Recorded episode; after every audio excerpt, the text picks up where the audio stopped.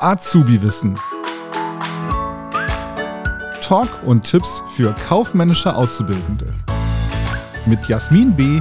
und Herrn Gerold. Hallo und herzlich willkommen zu einer neuen Folge Azubi-Wissen. Mein Name ist Jasmin Wönke und heute bin ich leider alleine ohne unseren lieben Herrn Gerold. Herr Gerold befindet sich im wohlverdienten Familienurlaub. Es sei ihm gegönnt, aber die einzige Frechheit darin ist, sind eigentlich die ganzen Urlaubsbilder, die er mir regelmäßig zuschickt. Also da müssen wir nochmal drüber sprechen, wenn er wieder da ist. Aber Grüße gehen raus an dieser Stelle und ich freue mich, wenn wir hier wieder zusammen aufnehmen. Ja, um welches Thema geht es heute? Ich habe vor kurzem einen äh, Kurs gehabt und wir haben über ein Thema gesprochen. Da ging es so um Kaufvertrag, um Auftragsabwicklung und so weiter. Ein ganz, ganz wichtiges Thema in der AP2. Das ist meistens so vorne in den ersten Aufgaben versteckt.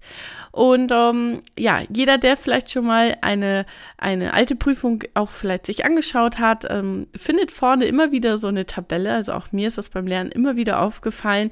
Und dann stehen dann da so Daten drauf und dann heißt es, okay, an Datum XY wurde eine Anfrage gemacht und am nächsten Datum kam ein, kam ein Angebot und hier wurde etwas bestellt und so weiter.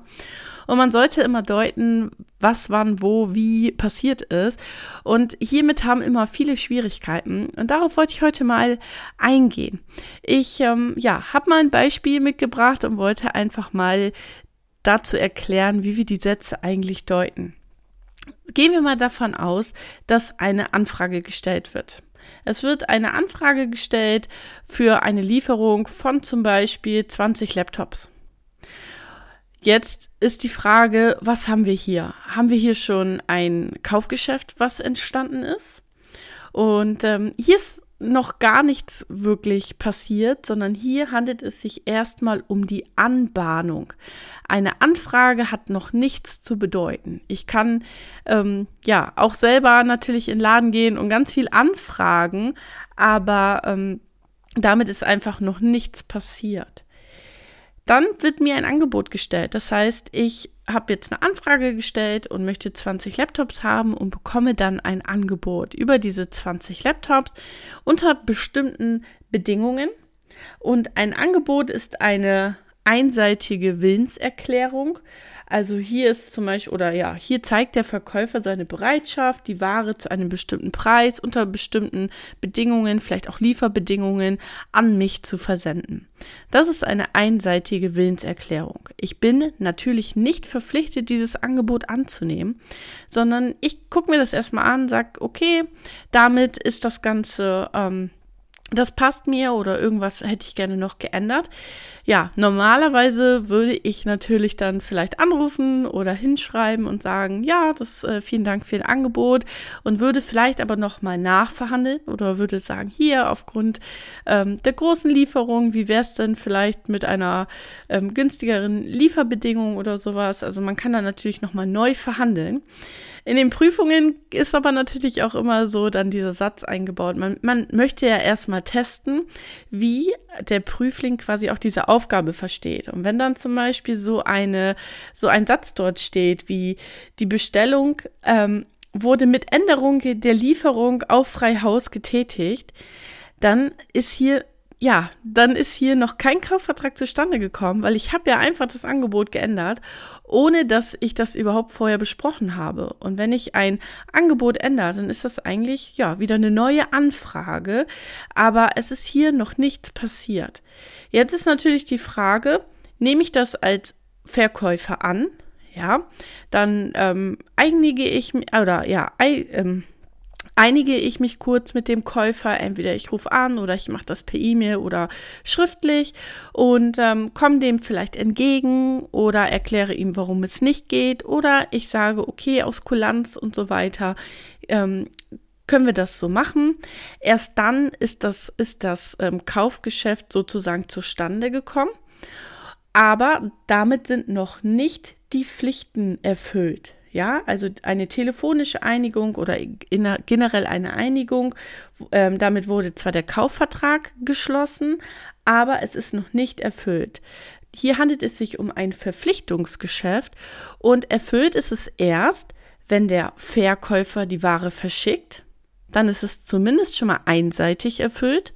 Und erst wenn die Ware vollständig bezahlt worden ist, ist es dann beidseitig erfüllt. Und damit ist dann quasi das Geschäft erledigt. Dann gibt es aber oft so einen Satz, ja, was passiert denn, wenn die Rechnung beglichen worden ist, unter Abzug von 2% Skonto? Und hier muss man immer genau dann auch auf das Datum achten, ob der Käufer zu rechtens Skonto gezogen hat oder nicht. Ähm, meistens ist es dann so, dass man hier sieht, okay, es ist nicht rechtens gewesen. Hier wird dann meistens ein Datum ausgewählt, was über diesen, über diese Zahlungsvereinbarung hinausgeht. Und dann muss man einfach sagen, okay, als, als Käufer oder besser gesagt als Verkäufer natürlich, muss man dann gucken, nehme ich das an? Akzeptiere ich das, dass ich jetzt hier ähm, weniger Geld bekommen habe? Oder akzeptiere ich das nicht? Damit ist also noch nicht der, ähm, der Vertrag erfüllt vom Käufer. Das heißt, hier muss es dann quasi wieder eine Einigung geben.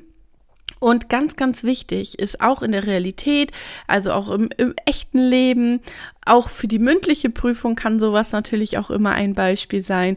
Was mache ich hier als Verkäufer? Nehme ich das einfach hin oder akzeptiere ich das nicht?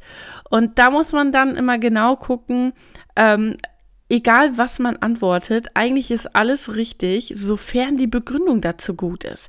Ich kann sagen, ich nehme das an und ich kann sagen, ich nehme das nicht an. Beides kann als richtig gezählt werden, wenn denn meine Begründung dahinter gut ist. Die Frage ist natürlich auch erstmal, um was für einen Kunden handelt es sich? Habe ich hier einen Stammkunden? Habe ich hier vielleicht einen Neukunden, wo ich ähm, hoffe, daraus neue ähm, Aufträge zu generieren? Habe ich hier einen ja, umsatzunbedeutenden Kunden oder vielleicht auch einen Kunden, der sehr unregelmäßig bestellt oder vielleicht auch in der Vergangenheit schon Zahlungsverzüge bei mir hatte, da handle ich natürlich unterschiedlich. Wenn ich das annehme, wenn ich diesen, wenn ich diese 2% Skonto akzeptiere, und das zählt eigentlich für all, alle solche Beispiele, dann mache ich das auf jeden Fall nicht stillschweigend. Dann gibt es eine kleine E-Mail oder einen netten Brief, wo ich dann reinschreibe, wir haben Ihre Zahlung dankend erhalten. Ähm, vermutlich haben Sie versehentlich Skonto abgezogen oder irgendwas, also irgendwas nett formuliertes natürlich. Ähm, aus Kulanzgründen akzeptieren wir das und somit ist das Ganze dann auch erledigt. Das heißt, ich vermittel dem Käufer, ich habe hier ähm, dir etwas Gutes getan. So, wenn ich das Ganze stillschweigend mache, dann wird es auch immer wieder in der Zukunft, ja, wieder so ablaufen, weil ja, hat er ja beim letzten Mal einfach akzeptiert, dann machen wir das heute nochmal. Oder vielleicht hat man auch einfach versehentlich das Konto abgezogen und es ist einem gar nicht bewusst, dass das akzeptiert worden ist. Manchmal ähm, hat man ja auch einfach mal andere Dinge im Kopf und vertüdelt sich dann mit den Daten und dann weiß ich, ach Mensch, der Verkäufer war aber so nett, da bestelle ich doch das nächste Mal wieder.